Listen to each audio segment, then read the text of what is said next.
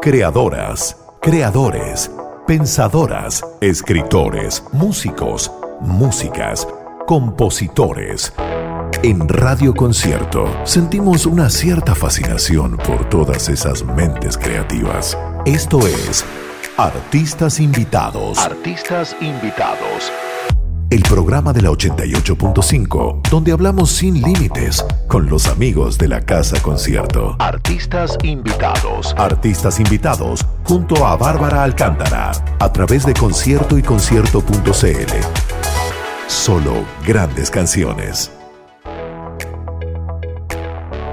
Hola, muy buenas noches. Bienvenidos a un nuevo capítulo de Artistas Invitados aquí en la 88.5. Como ya saben ustedes, en cada capítulo tenemos a un artista, a un músico o una música y esta vez estamos con un escritor. ¿Cómo suena eso? Estamos con el periodista Patricio Cuevas, quien ahora acaba de publicar la lluvia borra todo. Patricio, ¿cómo estás, Pato Cuevas? ¿Cómo te va? Buenas noches, Bárbara. Gracias por la invitación. no, gracias a ti feliz por de estar acá. Sí, no, yo también muy feliz de estar contigo, voz emblemática de Radio Rock and Pop. Yo te recuerdo de Radio Rock and Pop, pero hoy en día en Radio Futuro, pero estás acá porque vamos a hablar de esta nueva faceta como escritor. ¿Cómo te sientes como escritor? Me siento súper eh, no pensé que me iba a quedar tan cómodo el, traje en realidad. Eh, yo creo que tiene que ver con que lo intenté por mucho tiempo y mm, no había tenido la posibilidad de publicar por distintas razones.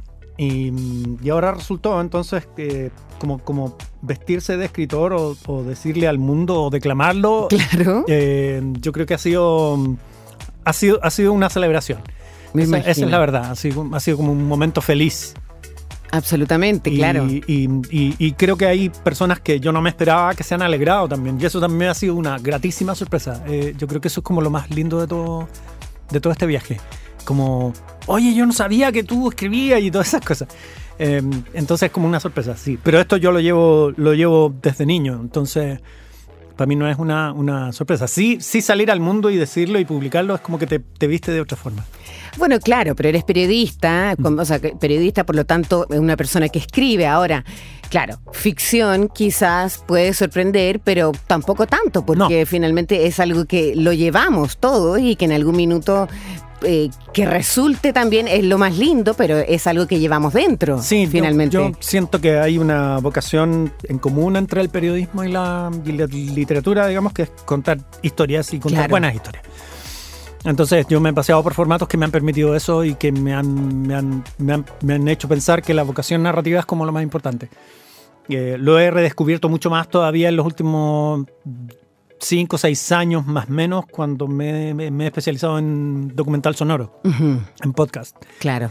Y, como he hecho eso durante harto rato, eh, también ese reencuentro me ayudó un poco a impulsar esa, esa, esa metodología de, de, contar una historia con arco dramático simple, digamos. Claro. Una historia fácil de leer, hacer una historia que, que tuviera un desafío, un desafío eh, pero dentro de un, de un contexto de entretención. Entonces eso yo creo que me ayudó bastante. Te empujó a hacer esto, claro. Sí, o sea, había, lo había hecho desde muchos años, pero yo creo que es primera vez que me resulta. No, pero lo encuentro maravilloso. Vamos a estar profundizando sobre eso. Y como ustedes ya saben, aquí el 88.5 en el programa Artistas Invitados, tenemos distintos formatos. Y uno de ellos es que el invitado programa las canciones que van a sonar durante la próxima hora. Y Pato Cuevas quiso eh, comenzar con una canción que eh, se publicó hace poco también, al igual que su libro. ¿Cuál es la primera canción que vamos a escuchar? ¿Te acuerdas la que ah, sí, Blur. La de Narcissist de Blur. Eh, bueno, la reunión de Blur estaba como cantada desde el año pasado una banda que me gusta harto. Eh, es la banda que más me gusta del pop británico, a mí. Eh, yo sé que hay mucha gente fanática de Oasis, de Pulp y todo eso. Pero a mí me gusta Blur, siempre me gustó Blur. Y, mm, y, yo esperaba que después de 6, 7 años dije, ah, pero si sacó un disco de Gorillaz, ¿cómo no va a sacar un disco de Blur ahora? Y mm, durante el último mes que significó publicar la novela, eh, apareció esta canción de adelanto del disco nuevo que se llama The Narcissist, que es un estupendo tema, es una estupenda canción. Es muy linda, sí. Y, me ha acompañado muchísimo en esta, en esta tarea. Entonces, como que vistió un poco esta alegría de la cual yo te estaba compartiendo. porque tiene, tiene esa mirada para atrás, tiene una mirada así como nostálgica y es, y es una muy buena canción en definitiva. Celebremos entonces The Narcissist, es lo que arranca aquí en Artistas Invitados del 88.5. so many people standing there. I walk towards them into the floodlight.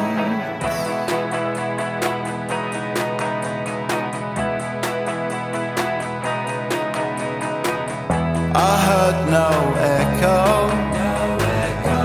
There was distortion everywhere. I felt my ego. I felt Roboto standing there.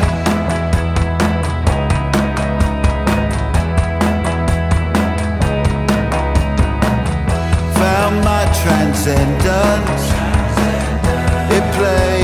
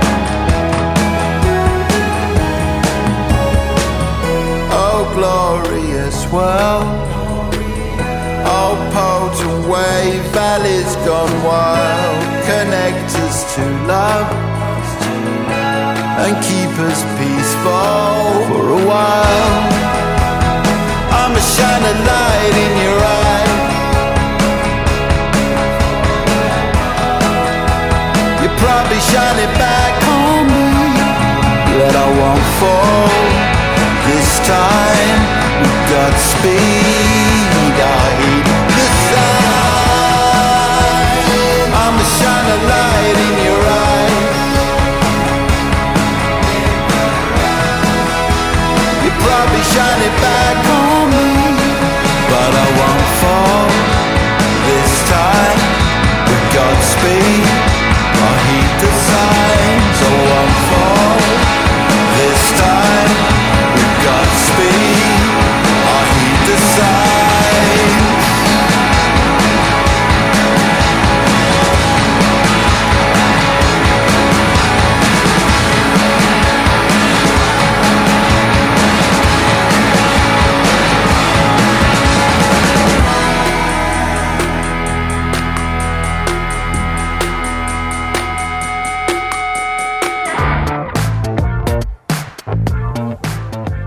Estás escuchando artistas invitados aquí al 88.5 y estamos con Pato Cuevas, periodista radial y flamante escritor, porque acaba de publicar La lluvia borra todo y está aquí con nosotros para contarnos sobre este proceso.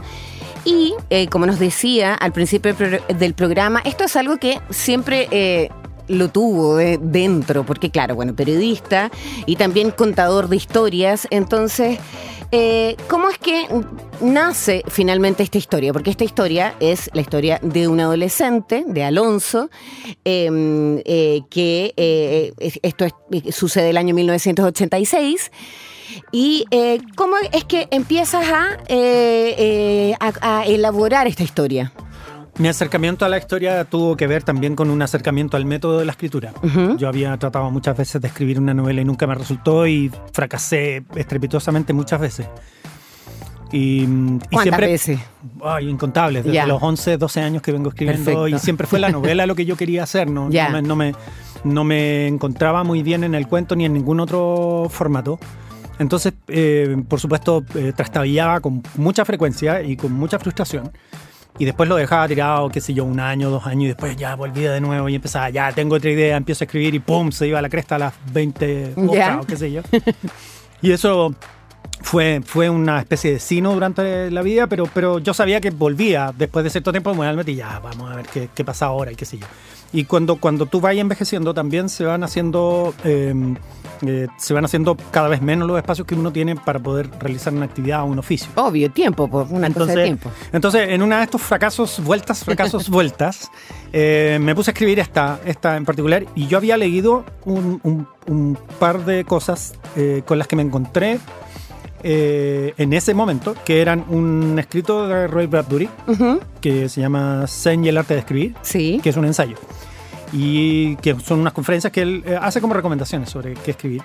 Y, y eso me resonó much- muy fuerte, muy fuerte. Y eh, en particular también una reflexión que había hecho Neil Gaiman sobre cómo aproximarse a algo que uno tiene que escribir eh, de manera más intuitiva que de manera más, más formal. Entonces, eh, con- y esta idea de Neil Gaiman de que vais como con un auto en la noche, con niebla y con un foco quemado y mirando un poco para adentro, pero no cacháis qué viene y se va abriendo de a poco. Así partió este, este cuento. Empecé a, a elaborarlo, empecé a escribir nuevamente. Tenía una idea inicial que se fue diluyendo, pero empezó a aparecer otra. Y cuando llegué a la página 20, en vez de fracasar esta vez, yo dije, chucha, tengo algo. Y, mm, y le conté a un amigo que es escritor, que tiene muchos libros publicados, que es Roberto Fuentes. Y Roberto le dije, oye, parece que tengo algo, ¿me lo podéis revisar? Estamos hablando de Eh, página 20. Claro, 20, 25 páginas en donde yo no, no, no me parecía que me venía ese ataque en el cual yo agarraba todo y lo tiraba a la basura como otras veces. Y, y él lo revisó y me dijo, ya, pues, pero dale, sigue, eh, ponle, ponle bueno. Y continué. Y, y- y en paralelo lo que hice, cuando me di cuenta de eso, dije, yo esto no lo voy a soltar, no lo voy a desperdiciar, no, no me va a pasar como otras veces en que finalmente no funciona. Entonces todos los métodos anteriores que yo había tenido para la escritura también cambiaron. Yo había dicho muchas veces, por ejemplo, em, ¿sabéis qué? Eh, ahora que vienen las vacaciones voy a escribir. Nunca resultaba. Claro. Ah, ahora que tengo este tiempo libre, no sé, un fin de semana, ¿qué? voy a escribir. No, no resultaba. Y lo que yo tuve que hacer fue abrir un espacio dentro de mi jornada para escribir.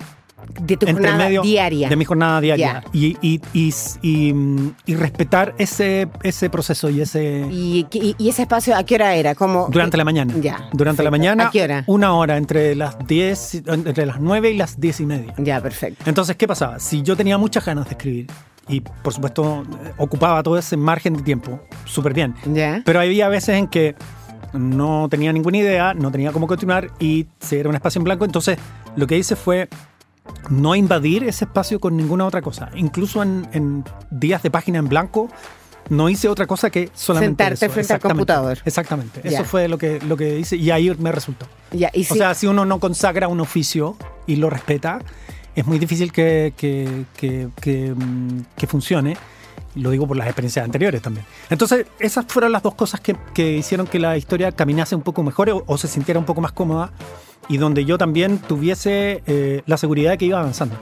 Y, y, y lo tercero, creo que también es importante, que no volví a corregir. Ah, Avancé, Claro, avanzar avancé, avancé, avancé, avancé, y avancé. después... Ya al final, claro, ahí, ahí hubo gente que me ayudó que, que, digamos, la vistió al príncipe para el baile, digamos. Claro. Pero, pero en la primera tirada yo tenía la sensación de que tenía que ser una, una escritura orgánica. Eh, por supuesto que el formato que yo elegí de la primera persona eh, y de, de este adulto que recuerda ser niño eh, era una especie de excusa también para no tener que separarme y mirar la estructura desde fuera. Yo quería Claro. que eso no me invadiera. Yo quería que fuera mucho más emocional Eh, y esa- ese camino se, se definió así. Entonces, eso finalmente fue lo que fue lo que lo que hizo que la, la- la historia avanzara. Claro, porque si está retrocediendo constantemente, no, ahí uno iba a avanzar nunca. Exactamente. esa- no- Y tampoco quería ser aventurero con respecto a la forma de escritura, ni yo tenía que ser súper directo, no podía engañar al lector, tenía que lo que se ausenta se ausenta, lo que está presente lo que es presente, lo que se recuerda también. Y, y- y quería que fuese eh, emocionante y fácil de leer. Era, Sí. era súper importante eso para mí. Sí, también creo que tiene que es súper importante, sobre todo quienes, o sea, sobre todo para los periodistas, quienes somos periodistas, es importante que sea fácil de leer. Sí, claro. Sí, porque O sea, tú querís que lo lean y querís Sí. que la mayor cantidad de gente que, que no tiene que ver contigo lo lea. Claro, y, pero igual eso es ambicioso, porque por ejemplo yo leía la nota que tú que, que se publicó el sábado en, en la tercera, en donde tú dices, eh, o sea, y anoté aquí, eh, dices que tus expectativas eran que, que te lea la mayor cantidad de gente posible y sobre todo que la gente que no lee mucho, que igual eso es ambicioso, Sí. porque que te lea la gente que no lee mucho es lo más difícil. Yo creo que sí. Sí, po, Yo, porque... yo creo que sí. Es, es lo más ambicioso, creo. Claro, po, porque Em, la gente que lee eh, no es tan ambicioso porque es fácil. Claro, claro. Claro, pero... esto, tiene que ver también con, con qué es lo que tú dices y desde dónde lo dices. Eh, yo creo que hay una literatura acá que es, que es barrial. eh, y, Claro. y que está localizada Claro. y, y que yo creo que interpela a una generación de gente que, que, que- que a lo mejor no está tan cerca de la literatura y, y puede abrir esta puerta de entrada. Yo creo que, creo que es una puerta de entrada más, más amable Sí. eh, para poder también meter otros temas que para mí son importantes, digamos. O sea, tan importante como que fluya entretenidamente con una historia, que yo creo que sí puede cumplirse eso. A mí lo importante era cachar que después de que tenía construida la historia, o gran parte de la historia, había dos o tres cosas que para mí eran indiscutibles y contingentes de mostrar. Y una de esas era la cultura del sapeo. Para Sí, mí era, era súper importante que eso no, no, no fuera tan dicho dentro del libro, pero que uno traspasase la cultura de lo que significaba que la dictadura estuviese presente en la vida de las personas sin que necesariamente hubiese persecución o desaparición Mm. o asesinato. Es, es, es, es como, ya, ok, la, la dictadura es atroz desde todo punto de vista cuando uno lo piensa, pero ¿qué pasaba en aquellas personas o en aquellas, en aquellas partes de la cultura chilena donde no, donde no allanaban, donde no se metían en tu casa? ¿Qué pasaba con la gente? Y había, yo siento que ahí había una construcción cultural Sí, del miedo, de- Claro. de- del miedo y de acusar a otras personas sin mucho fundamento y, y eso provoca, creo yo, uno de los, una de las esferas de impunidad menos observadas Mm. dentro de la cultura de los 80 y 70, que son vecinos sapeando a otros vecinos porque te caían mal, porque, no sé, se metió con alguien, porque era de un comportamiento extraño o tenía ciertas costumbres que a ti no te gustaban. Y yo creo que de esos, de esos que sapearon y de esas que sapearon, no hablamos mucho. Y eso creo que, que era para mí una, una, una, una excusa súper potente de mostrar, porque también puede ser un viaje súper entretenido, pero te tiene que dejar algo. Entonces yo decía, ya, pero ¿qué, qué, qué, qué debo decir acá? Yo, o sea, no, no, no es solo un viaje, no es solo una aventura. Tiene que, tiene que llevarse algo, tiene que mostrar algo que no está resuelto. Mm. Y yo siento que y eso es más periodístico mío. Es como, ya, no está resuelto y es como, ¿por qué no hablamos de esto? En- en- estamos discutiendo los 50 años de- del golpe militar y se está relativizando su, su, eh, digamos, eh, se está equiparando a la posibilidad de que la democracia tampoco sea el camino y que hay gente que le gusta más la idea de que, no, en realidad una dictadura tampoco es tan malo. Y eso a mí me parece siniestro. Entonces yo creo que eso, yo creo que la generación mía, la, de, de, digamos, la- mi generación de 40, 50 años. Yo creo que fallamos en eso. Fallamos en entender qué era la dictadura primero y fallamos también en, en- en contarle la dictadura a los que vinieron después. Mm. Y yo creo que ahí tenemos un agujero gigantesco.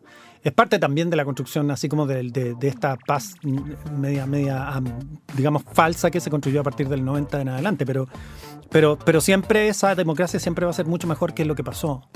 Eh, pero lo que quedó atrás es que hubo temas que no se resolvieron. Entonces, yo creo que eso se me salió un poco, tampoco estaba planificado, por supuesto, pero en la medida que fui buscando y encontrando las características del personaje principal, me di cuenta que podía someterlo a esa, Claro. a esa inocencia. La idea era que un personaje noble, que un personaje súper limpio, súper puro, que miraba para adentro, que estaba con su radio, que estaba con su familia, que pensaba que todo era la raja, y sucede que en el país que está viviendo no, no, no está en la raja. No. Entonces, esa, esa es la, la idea del libro. creo. Y eso es lo lindo, porque la cultura de barrio finalmente lo que tú dices que en esta como eh, en esto como tan barrial que pasaba esto del sapeo y que finalmente era el Chile que vivíamos que que, que quizás la gente que no estaba ta- eh, tan eh, envuelta en, en- como en, en- en tener como detenidos desaparecidos, que quizás que no estuvimos tan, tan en, en familias que pasaron estas cosas, Claro. pero sí estuvimos en la- dentro de la cultura del sapeo. Absolutamente. Y, y entonces, y eso es lo que es lo que muestra el libro. Sí. Entonces, eso es súper bueno igual. Sí, Sí. Eso, eso para mí era fundamental. Sí, Lo fui descubriendo, por supuesto, en la medida que fue pasando.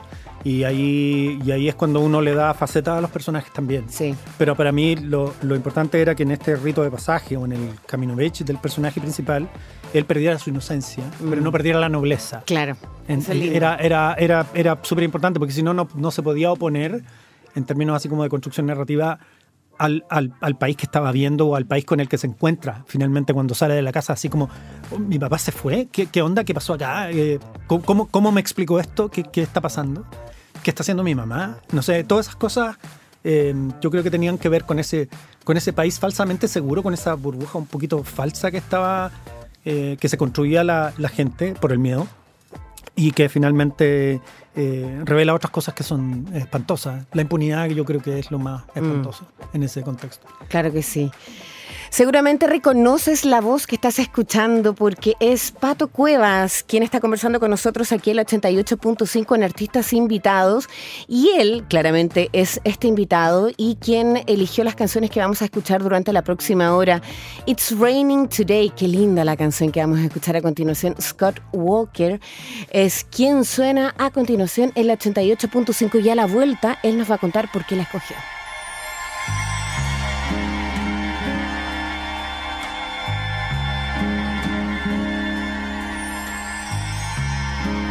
It's raining today, and I'm just about to forget the train window girl. That wonderful day we met. She smiles through the smoke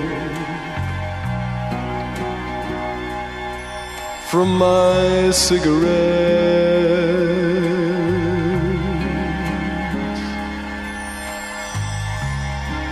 It's raining today,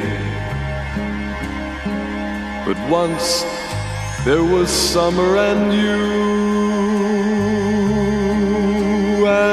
dark little rooms and sleeping late afternoons. Those moments descend on my window pane.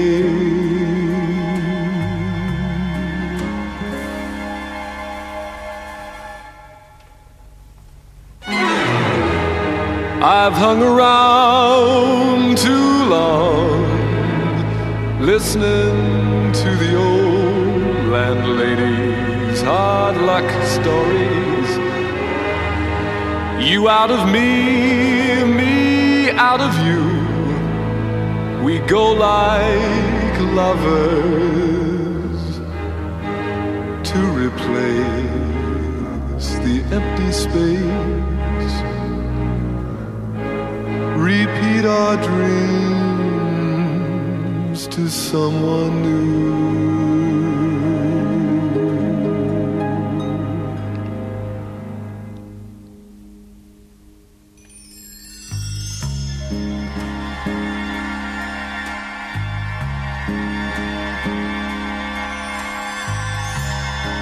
It's raining today and I watch the cellophane streets. No hang ups for me.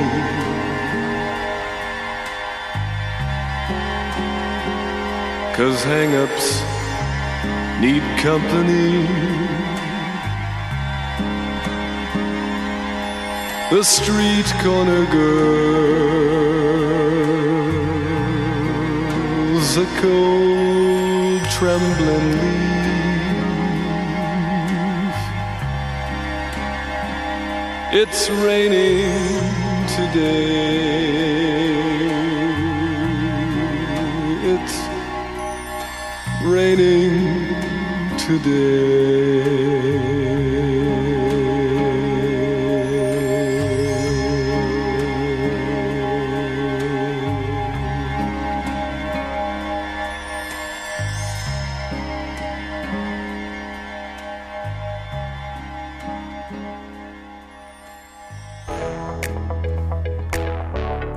Scott Walker era lo que pasaba aquí el 88.5 It's Raining Today porque estamos conversando sobre La lluvia borra todo, el libro debut de Pato Cuevas. Qué orgullo, eh, qué maravilla poder decir mi, li- mi primer libro. Hoy sí, muy heavy, ha sido muy qué emoción.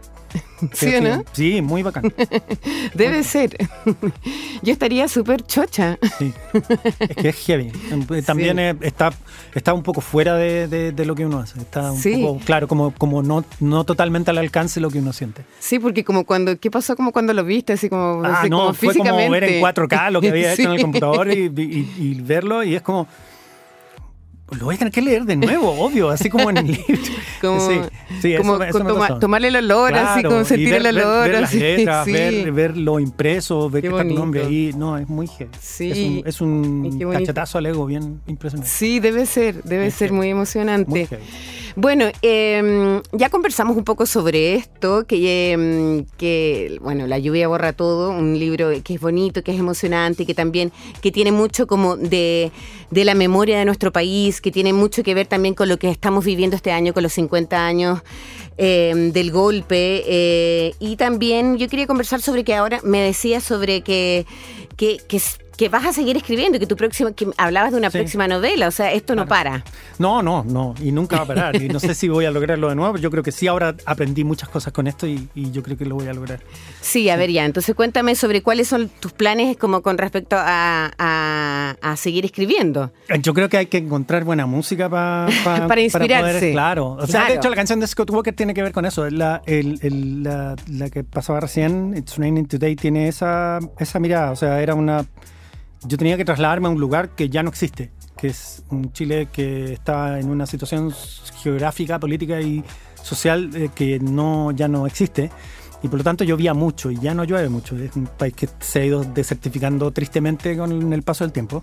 Pero se, llovía mucho tiempo. Es, es un poco difícil explicar eso para la gente que es más joven. Claro, Que es- llovía bastante Antes. cuando, cuando, era, cuando éramos niños. claro. Y mm, entonces eh, a mí Scott Walker me, me gusta mucho porque él va, va disonando su carrera en la medida que pasan los años. Entonces, eh, cuando ya estaba haciendo sus últimos discos, que eran más eh, instrumentales, eh, yo siento que ahí estaba expresando cosas bellísimas. Y es lo que más me gusta de él, de hecho. Pero también me gusta mucho su época de crooner, sobre todo los primeros cuatro discos después de que se de, escindió de un grupo que se llamaba Scott Brothers o algo así. The Walker Brothers. Walker Brothers. Sí. Y, y el. Entonces, bueno, ahí viene esta, que es una canción que abre el disco 3, ¿me da la? Sí. Ya. Y esa, y esa canción tiene una característica, que es, un, que es una canción bellísima, que además Scott Walker canta precioso. Pero además tiene, una, tiene un arreglo de cuerdas paneado que, que, que, que está puesto en disonancia con la canción. Y que a mí me parecía que era increíble y que resume un, un poco este invierno triste y, y donde, donde está todo mal, pero no se nota. Entonces, la canción esa de Scott Walker me acompañó mucho en ese proceso. Yo eh, como que ponía la canción y decía, ya, pero ¿cómo es este invierno? ¿Cómo es? Yo pensaba. Y me ponía la, la canción. Esto fuera del proceso de esta hora y tanto que yo tenía para escribir, así como Ah, que llegaba en la calle. Y en la calle decía, ya, pero la canción de Scott Walker es la que dice esto, canciones de lluvia. Y empezaba, y empezaba ya, ya, sí, pero esta no, no, pero esta es muy localizada, no, esta es muy de la época, no, quiero algo fuera de. Que, entonces, fueron las canciones fuera de contexto las que me fueron dando la atmósfera. Para mí esto Ah, era ya. súper importante que, que la atmósfera estuviera ahí. ¿Y escribía ahí Eh, con música o, escribí, o en silencio? Eh, eso es más indiferente. Ah, ya. No es, no es tan importante porque cuando, cuando- como la percepción de uno es selectiva, uno podía, claro, ambientar, la- la- digamos, la escritura con música o qué sé yo, pero eso no importaba porque ahí estaba ahí así. Ah, bueno, porque quizás hay personas Variando, que, digamos. ya, porque hay personas que no se concentran con música o hay personas que sí, no sé, por- de, de repente No, no, yo me aíslo, yo soy una persona que se aísla con mucha facilidad. Ah, de ya. hecho, también es un problema eso también. ya tienes la Y- capacidad para poder sí, concentrarte sí, pase lo que pase. Claro, claro. Ah, qué Y bueno. Entonces, entonces no es tan importante Ya. si en el momento de la escritura está ocurriendo que está ambientadito con música o todo Ya, eso. ya. No, no es tan importante. Ya. No, de hecho, el- los lugares donde yo escribía a esa hora no necesariamente era en el mismo lugar, ni era tampoco un lugar eh, tan, tan así como el escritorio de uno o la Perfecto. casa de- No, Te no, puedes ir a un café, da lo mismo. No, eh, Ya. y eso tiene que ver con un poco con el oficio del, Sí. del periodista, que en el fondo uno Sí, tiene que sacar las cosas al día donde te pille, Claro. digamos, y Ya. yo creo que esa facilidad me la dio ser periodista. Ya, perfecto. No, porque hay gente que no que no se puede concentrar. Sí, y yo entiendo eso también. Sí. Pero también es, un, es, un- es un- es una es una faceta del oficio del periodista que uno, en este caso yo la usé a favor. Ya. Y me sirvió harto porque si no, no hubiera podido. Ya, ya, pero hablemos del futuro. ¿Cuáles son los planes ahora? Porque me hablas como ya mi próxima novela. O sea, ya está- me estás hablando Siempre, como siempre un- estoy escribiendo, siempre Ya. estoy escribiendo. Hay, hay, hay dos ideas al menos que, que están ahí sobre la mesa y las estaba desarrollando hasta el año pasado. Ahora, por el proceso de la publicación de La Lluvia Borra Todo y tener que sumergirme en la edición final y todo eso. Tuviste en- que pausar. Claro, tuve que detener todo, sí. Ya, pero entonces, pero a ver, eh, eh, me contabas antes de que fuera del aire que eh, se viene un proyecto de Patricio Mans, o sea que ya está listo lo de Patricio Mans. Sí, lo que pasa es que también está- los, los tiempos de los libros son muy diferentes a cualquier otra cosa. Yo esto no lo sabía porque nunca había publicado nada. Ahora que eres un escritor Y, empedernido. Claro, ahora que soy un escritor muy fértil. eh, claro, en el caso de La lluvia borra todo, que es la novela, est- estuvo, estuvo eh, planificándose su edición desde hace dos años más o menos. Esto tiene que ver con, lo- con los tiempos de la editorial, no con mis Claro. uno quiere que las ¡Qué cosas ansiedad! funcionen. ¡Qué ansiedad! Pero, pero fui maduro y desde la editorial me dijeron, no, pero ¿sabéis qué? También tenemos, es 2021, el 2022 ya lo tenemos planificado, esto tendría que ser el 2023. ¿Te quedáis con nosotros? ¿Y tú yo qué? así, "Chucha, ¿qué hago? ¿Qué hago? ¿Qué hago?". Ya, ok, ok. Démosle. ya, démosle. Sí. Y me quedé. Y, y- y hice esa pega, digamos, de Sí. desconectarme emocionalmente sobre esa fecha y, y creo Y que... esperar nomás. Y esperar.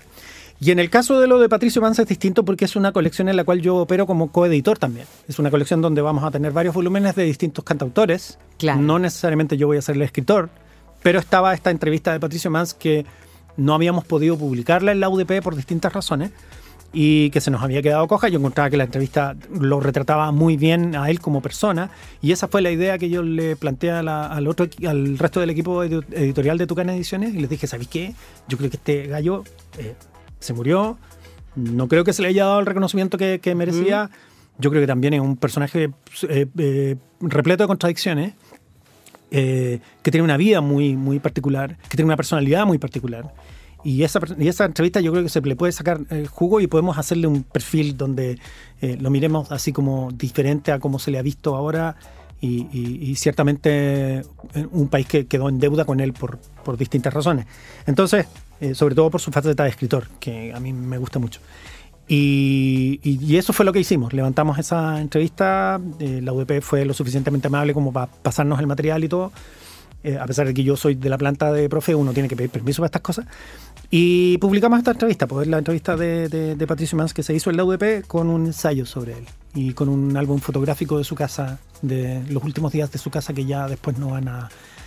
Ya no va a estar esa Que ya no va a estar, claro. Porque tampoco su idea era la idea de un Pablo Neruda de tener estas casas así como turísticas y todas esas cosas medias rimbombantes. No, él era un, un tipo súper sencillo, muy mundano, muy, muy a la pasada, así como, como, como muy, ¿cómo se dice? Un hedonista natural, Claro. en el fondo que donde todo lo que le diera placer inmediatamente estaba ahí y lo agarraba, con las consecuencias en su salud, por supuesto, que, que- que significaron eso. Y, mm, y- y retrata y, y rescata un poquito el final de su vida, un poco el retrato de los últimos tiempos, que es cuando enviuda, qué pasó ese año que estuvo solo, que no estuvo solo, que estuvo con su hija, con su familia, se recortó con su familia, en fin, hay una serie de cosas bien particulares que rescata un poco el ensayo. Y eso se va a lanzar eh, en. eh, se lanza este fin de semana en La Furia del Libro. eh, pero va a estar eh, disponible también por preventa eh, en tucanediciones.cl, ahí para que lo puedan obtener. Y, y ha sido una experiencia súper bonita también acercarme a ese material, pero ya como periodista eso, no, no Sí, como, claro, no como- no- no como escritor. Sí, pero maravilloso, pues en tres semanas ya dos libros. Sí. o sea, como- Y bueno, la coincidencia fue, fue Sí. coincidencia nomás. O sea, que si, si hubiera planificado que los dos libros salieran al mismo tiempo, no hubiera resultado. claro, pero estupendo. Esas cosas no resultan.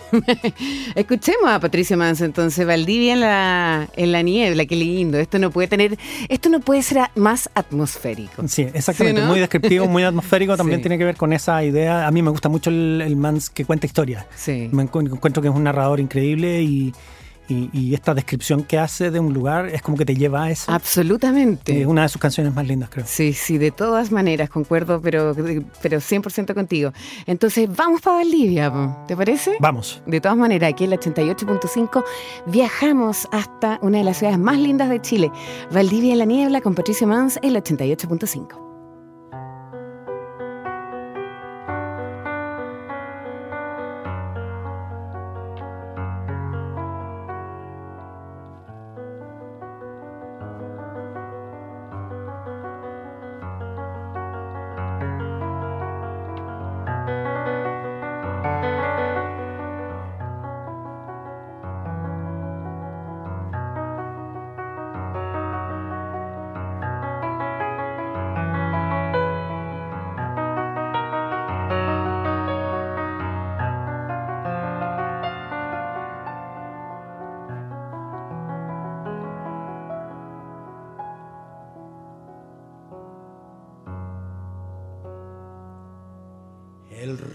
boca abajo burlando troncos y cerros.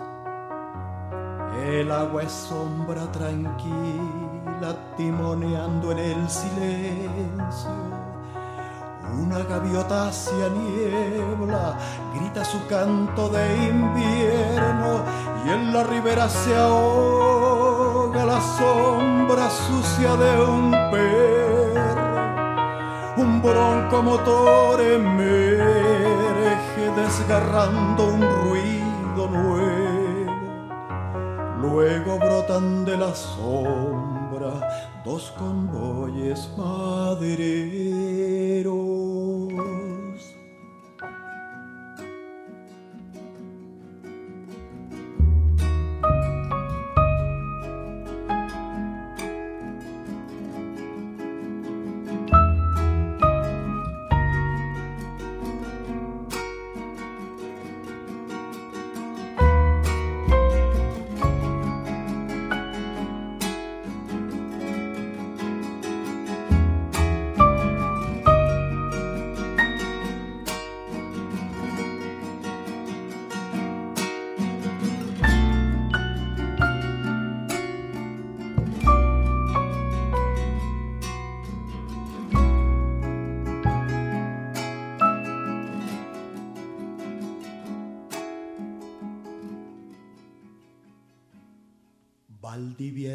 Se duerme en un dulce sueño espeso. Hacia las ánimas zumban sordos los aserraderos.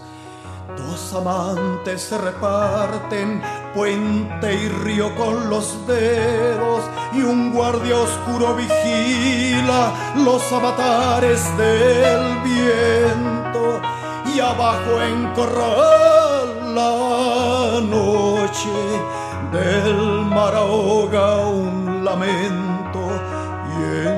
corazón salino flotan navíos y muertos.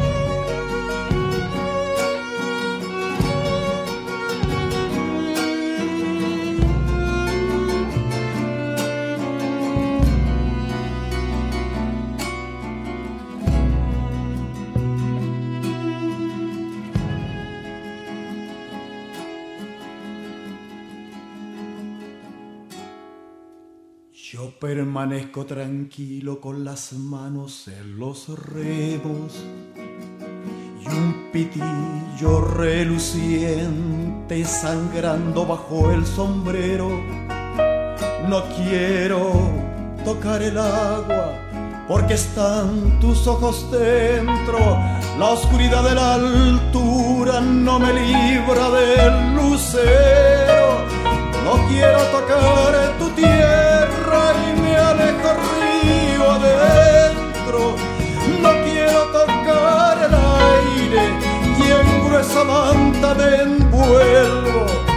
No quiero morder tu nombre y fumo y fumo en silencio. Pero de todo me asaltas, porque en todo estás viviendo. Los martillos van labrando los juncos de tu cabello. El viento canta en tu boca, el río brilla en tu cuerpo. En cada nombre que nombro salta el tuyo como un beso.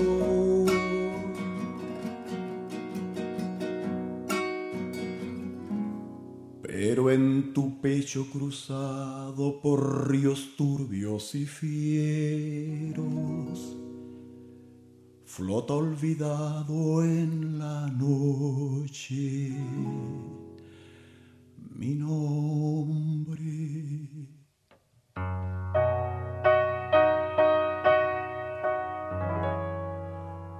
Como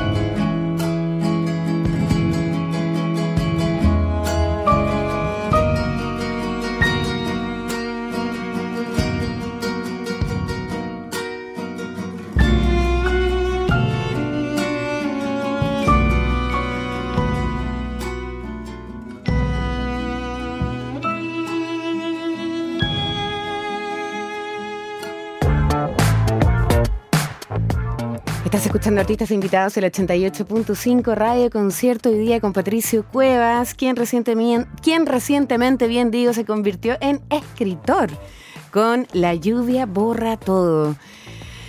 Ay, a ver, Pato Cuevas, Alonso. Bueno, Alonso es un adolescente de 16 años que tiene esta fascinación por la radio y por la música. Yo me imagino que eh, esta fascinación por la radio tú también la tenías en la adolescencia, ¿no? Desde la niñez, de hecho. De- Fue Ya. algo que me transmitió mi papá, eh, eh, que, que, digamos, el amor por, por los formatos, por el vinilo, por los cassettes y todas esas cosas, por escuchar radio, siempre, siempre estuvo en mí desde niño. Entonces yo tenía eso a mano como para delinear ese personaje, pero el personaje tiene la personalidad de, otra, de, otro, de otro niño que yo conocí. Ya. Eh, y y, y otras dos personas que yo conocí tienen un poco esa, esa idea. Yo, uno roba mucho de eso eh, y el personaje principal está construido de esa manera. Es como un Frankenstein de personas que uno hace, ¿no? Ya. Y, y hay algunos otros personajes que son completamente inventados eh, para la novela y otros que son derechamente homenajes así. Pero tú eres de Santiago. Sí, yo soy santiaguino. Ya, perfecto. ¿Y tu Súper santiaguino. Súper santiaguino. Mm. Ya, ¿y crees- Nací a dos cuadras de la Alameda, no hay in- indiscutible. Ya, perfecto.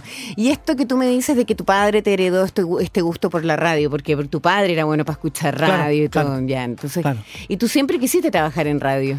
No, yo creo que eso fue circunstancial. Eh, eh, en- en- es, es- es bien extraño porque uno no tiene mucha claridad en la adolescencia eh, y después de la posadolescencia, eh, ¿qué es lo que quieres hacer con tu vida? Está como un poco, yo, a mí me pasaba que, que- que yo estudié periodismo en una época donde había mucha pega.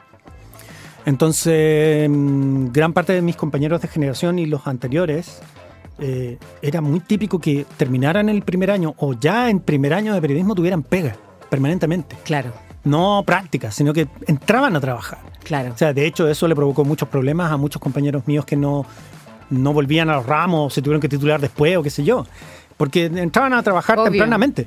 eh, era una época de mucha pega.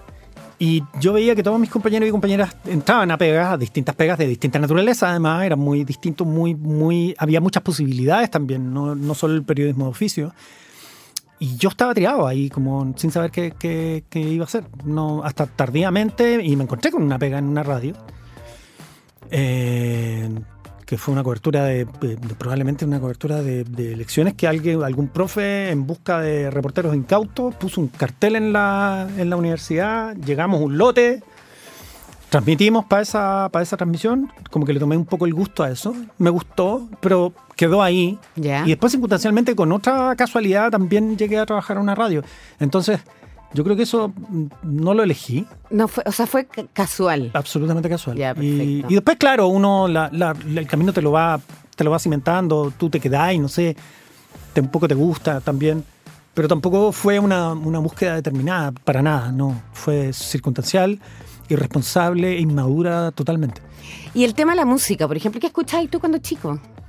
A ver, yo escuchaba lo que escuchaban mis papás, eh, que era mucha música vieja, eh, mucha música de los 50 y los 60, eh, algunas cosas del pop y del more, que eran de los 70, especialmente, no sé, Neil Diamonds, me ocurre ¿Ya? que se escuchaba mucho, los Eagles o cosas así, no tan, no tan rockera.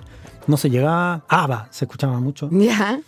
Eh, y no se escuchaba tanta música en castellano. De hecho, no, no, no, no les gustaba mucho eso en, en mi casa. Entonces, son como un poco criados, mis padres fueron criados un poco con esa idea de, de- de la dictadura, de poner mucha música en inglés para que no se supiera lo que estaba ocurriendo o, o las canciones no construyeran la cultura que, que debió haberse perpetuado después del 73.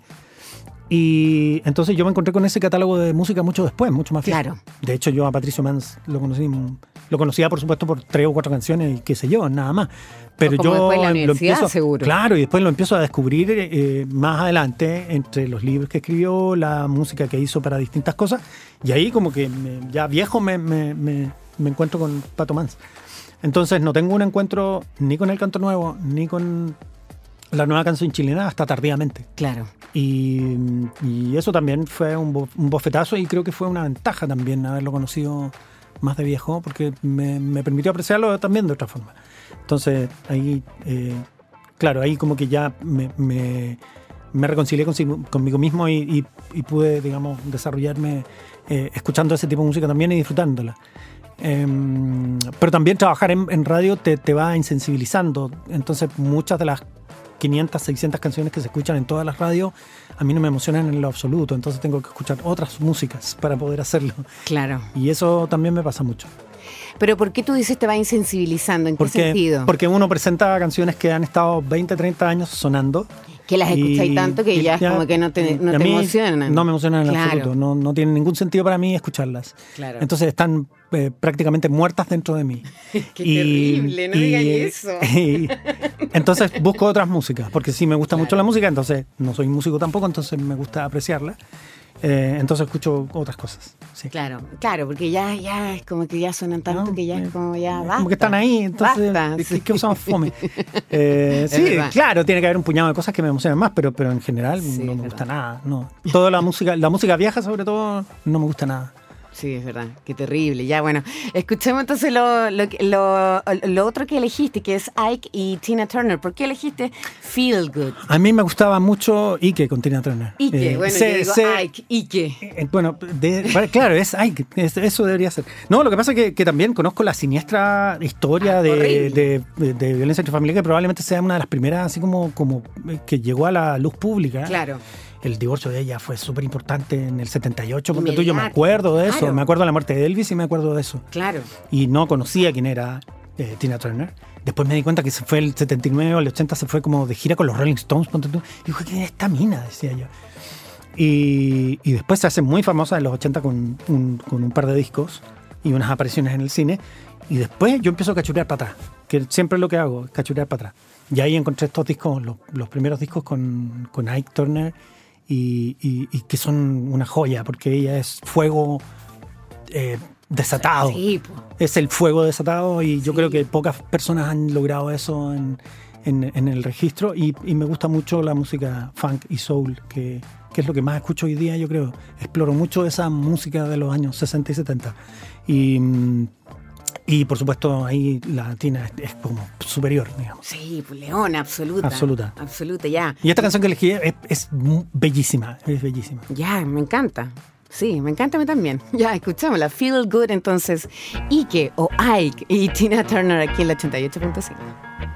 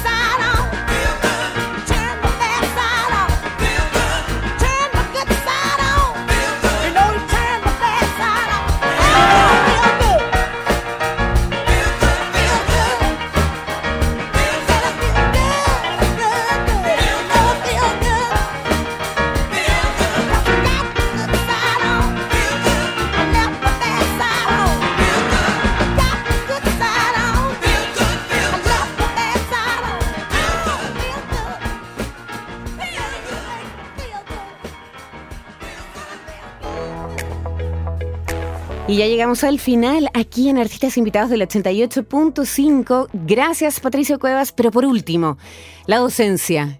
Porque hemos hablado de la faceta de- como escritor, la faceta como, bueno, el, el- el tema radial y todo eso, pero ¿cómo, ¿cómo ha sido esto? Porque tú ya llevas como casi 20 años haciendo clase, ¿o no? Más, ¿Más? muchos más. ¿Cómo fue que llegaste a hacer clase?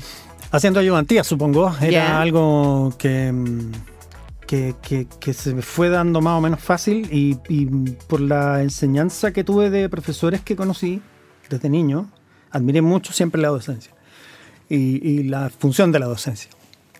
Entonces, eh, yo creo que tenía que formar parte de mi, de, mi, de mi bagaje. Yo sentía que tenía que estar ahí porque porque también hay una gran estafa sobre la mesa, digamos, que en el fondo uno enseña, pero los alumnos le enseñan mucho más a uno de lo que uno enseña. Entonces, eh, uno aprende más de ellos que, que, ¿Y que lo que uno quieren tus enseña. alumnos? Porque yo he escuchado así como practicantes que llegan acá y hablan maravillas de ti. Sí, porque yo los tengo sobornados a todos, que no me, no me anden desprestigiando ni nada de eso. Eh, luego, la experiencia es súper buena. Yo, eh, y, y además he encontrado un lugar donde puedo desarrollar bien mi trabajo de docencia, que es la UDP, en periodismo UDP, en la Facultad de Comunicación y Letras, eh, donde he descubierto cosas también, donde he, desarrollado herramientas que antes no tenía. Y, y- y eso me, me- me enorgullece muchísimo y lo he descubierto trabajando con otros profesores y profesoras, pero también con alumnos y alumnas. Entonces, eh, ha sido una formación para mí. eh, siempre me obliga a tener que estar aprendiendo y me, me desafía permanentemente. Pero Y- ¿qué es lo más lindo? ¿Qué es lo que más te gusta? Porque yo siento que igual como para ser docente hay que tener como mucha vocación también, como para hacer todo, como para, para enseñar. Porque tú dices, claro, o sea, eh, los tengo sobornados el- el- o, o me retribuye mucho porque, porque te quieren tanto igual. Yo creo que tiene que haber algo que, que, que a ti te, te llena el alma. po. O sea, yo creo que la enseñanza tiene que ser, tiene que ser, eh, tiene que ser, eh, tiene que tener un elemento en el cual tú escuchas a los alumnos. Yo creo que eso es un ingrediente fundamental. La mitad de tu trabajo tiene que ver con cómo tú planteas algo, lo ofreces como una capacidad o un, una- un, digamos un, un contenido o qué sé yo, pero tú tienes que ver cómo reaccionan las personas frente a eso. Y, y esa, esa química que se produce eh, a mí me enseña mucho y también eh, me permite descubrir qué es lo que le falta a la persona que, que cuando estamos en ese trabajo. Entonces, para mí, acompañar a las personas para que descubran algo es, es la satisfacción mayor dentro de ese camino. Y es por eso que, que también eso estrecha lazos, eh, probablemente. Eh, pero también es como un, un trabajo de, de- de hacerle ver a las chicas y a los chicos que, que pueden hacerlo. Claro. Que, que tienen la capacidad, es como, pero dale, si en el fondo esto, tú puedes hacer esto, tú eres esto, tú eres eh, tu trabajo, no, no te rindas, esto no está bien hecho, hazlo de nuevo. Esto no está bien hecho, háganlo. Eh, me odian por eso. Porque en el fondo, en vez de tirarles un uno por la cabeza, le digo, no, esto está malo, hazlo de nuevo. ¿Y, pon- y- y- y- y pones uno? Poca fe, yo creo que es, es cuando hay mucha irresponsabilidad nomás. Ya. Pero, pero, pero lo que sí, devuelvo, les tiro por la cabeza un trabajo que está mal hecho. De nuevo, ¿no? De hecho, no sospecho jamás que es flojera. Digo, esto está mal hecho. De nuevo. Ya. No, esto no está bien hecho. Oye, eh, me voy a alargar un poquito, pero mm, yo me acuerdo que para la pandemia hiciste talleres de cine y pizza. Sí, Sí, yo estuve a punto de inscribirme, pero nunca me inscribí al final porque bueno, lo pasamos muy bien. Sí, sí, cuéntame un poco cómo fueron esos talleres de Lo que cine pasa es que cine. estaba corto de pega eh, y, y- y teníamos que hacer algo. Tenía recién nacida, iba recién nacer, a nacer mi tercera hija. Y, Y había que, que O sea, que hacer alimentar- algo, hay que po, alimentar a obvio. esta hija que viene. Claro, entonces, y con mi mujer pensaba, me decía, ¿qué, qué hacemos? ¿Qué, qué- qué vamos a hacer? Y es como, ya no tenemos pega, ¿qué hacemos? Y, mm, y se nos ocurrió abrir la casa. Claro. ya, vamos a tener que abrir la Sí, casa. pues sí, caché que era en tu casa. Abramos sí. la casa y hagamos esto. Y, y a mi mujer se le ocurrió hacer algo que, que, que significó abrir la casa y tratar a la gente como si fueran nuestros amigos. Sí, pues eso era. Eso era. Y, y con una clase de cine, que era lo que yo hacía en distintas etapas de mi vida. Estuve haciendo clases de apreciación cinematográfica, especialmente en la Universidad Alberto Hurtado, que estuve muchos años ahí, haciendo ese curso. Que era un curso de formación general, que también era súper entretenido porque, bueno, no sé, yo lo pasaba muy bien. Y mm, entonces eh, empezamos a hacer estas reuniones en, en- en la casa y le- le- cenábamos pizza, compartíamos en la mesa todo, después teníamos la clase, qué sé yo, un cafecito y, y se te iba toda la jornada en eso. O sea, empezaba como a las 20 y se terminaba a las 11 y media, 12 del- de, la, la noche, noche. en mi casa. Sí, y lo hicimos cuatro años Sí, pues y resultó. resultó bastante bien. Eh, estaba pensado para el verano, por supuesto, porque el verano, la terraza, qué sé yo, era muy agradable. Pero después llegó el invierno y tuvimos que tomar una decisión. ¿Qué, hacemos ahora? Empezamos, van a- se van a cagar de frío afuera, Claro. qué sé yo.